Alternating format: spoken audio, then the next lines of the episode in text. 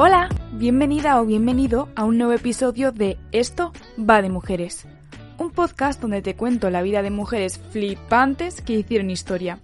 Yo soy Irati González Menica. La verdad, nunca digo mi segundo apellido, pero a partir de ahora lo voy a decir porque lo estuve pensando mejor y llegué a la conclusión de que era bastante absurdo no decir el apellido de mi madre siendo este un podcast en honor a mujeres. Que a ver, si me pongo a hacer honor a, mujeres tendría que decirle mis abuelas, pero claro, no acabaríamos nunca eh, esta introducción. El caso que voy a dejar de hablar de mí porque yo no soy interesante y porque hoy vamos a hablar de sobre una mujer mexicana que no se la puede etiquetar bajo una única profesión porque hizo muchas cosas. Y bueno, a ver, yo en las redes sociales la voy a presentar principalmente como cantante y compositora, pero también fue activista política, dramaturga e investigadora. Estoy hablando de Concha Mitchell, una mujer muy relevante en la historia de México y sorprendentemente bastante olvidada. Hoy vamos a poner remedio a eso. Así que pongo en marcha mi máquina del tiempo para rebobinar al año 1899.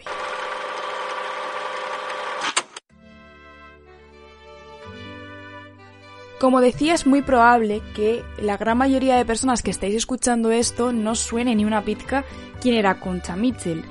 Bueno, en realidad se llamaba Concepción Mitchell, pero bueno, todos la conocían como Concha, y nació el 24 de mayo de 1899.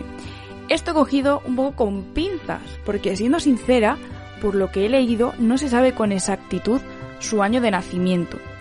De hecho, sus descendientes directos dicen que nació unos cuatro años antes, o sea, en 1895. La verdad es que no sé de qué viene esta confusión del año de nacimiento de Concha, no sé si es que igual eh, la inscribieron en el registro civil años más tarde de su nacimiento, bueno, lo mismo da que da lo mismo. El caso es que Concha nació a finales de los 90 de 1800. Quedémonos con eso. Lo que sí que sabemos con exactitud es que nació en Villa Purificación, México. Poco después de nacer, la familia se mudaría a Salina Cruz, en la región de Oaxaca. Concha Michel era hija de inmigrantes franceses, pertenecía a una familia con recursos principalmente por su abuelo paterno, Luis Mitchell, que era uno de los latifundistas de la costa de Jalisco.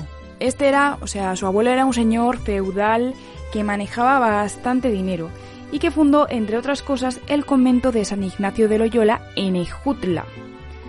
Desde pequeña, Mitchell mostró una actitud activa para aprender y reivindicar todo aquello que creía era injusto, o sea que vamos, que era bastante rebelde y de hecho el ejemplo más ilustrativo de ello es que siendo una niña se cambió su nombre Concepción por el de Concha porque pues no le gustaba Concepción. Fruto de su indisciplina, desde los siete años estudió en el internado religioso que había fundado su abuelo. Allí aprendió a cantar y tocar la guitarra. Sin embargo, su carácter anticlerical salió a la luz cuando con 11 años fue expulsada por organizar la quema de numerosos santos y también por ayudar a varias novicias a escaparse del convento. Cuando en una entrevista tiempo después le preguntaron por qué había quemado a los santos, ella argumentó que eran esculturas feas y horribles que la contrariaban. Vamos, que yo yo me imagino a esa pequeña concha de 11 años caminando por los pasillos del internado religioso y sintiéndose observada por esos santos, ¿no? Como si fueran Anabel o Chucky.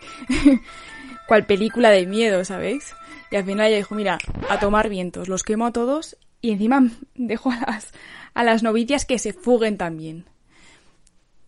Esto está una idea de cómo era el carácter de Concha Mitchell desde muy muy pequeña. Aunque bueno, puede que también esa repulsa a lo religioso fuera derivada también a la pérdida que sufrió con solo 10 años. Y es que, ¿quién puede creer que existe un Dios cuando con tan solo 10 años tu padre y tu madre se mueren y ella pues queda huérfana? Claro, ahí piensas, si hay un Dios, ¿por qué me ha hecho esto? Es una mentira. El caso es que Concha Mitchell se quedó huérfana y al cuidado de sus hermanas mayores, en especial eh, su hermana Albina, que era 15 años mayor que ella. Albina la animaría para que aceptara una beca de ópera para estudiar en el Conservatorio de Guadalajara.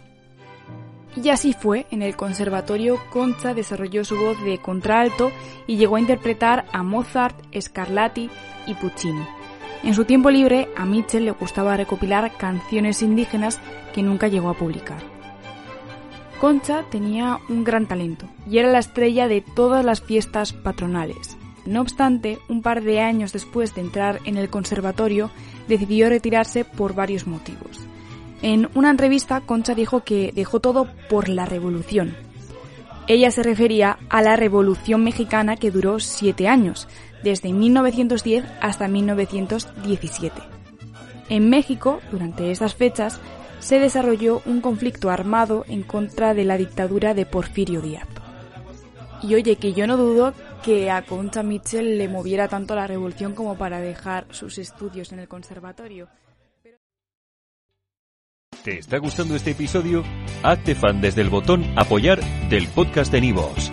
Elige tu aportación y podrás escuchar este y el resto de sus episodios extra. Además, ayudarás a su productor a seguir creando contenido con la misma pasión y dedicación.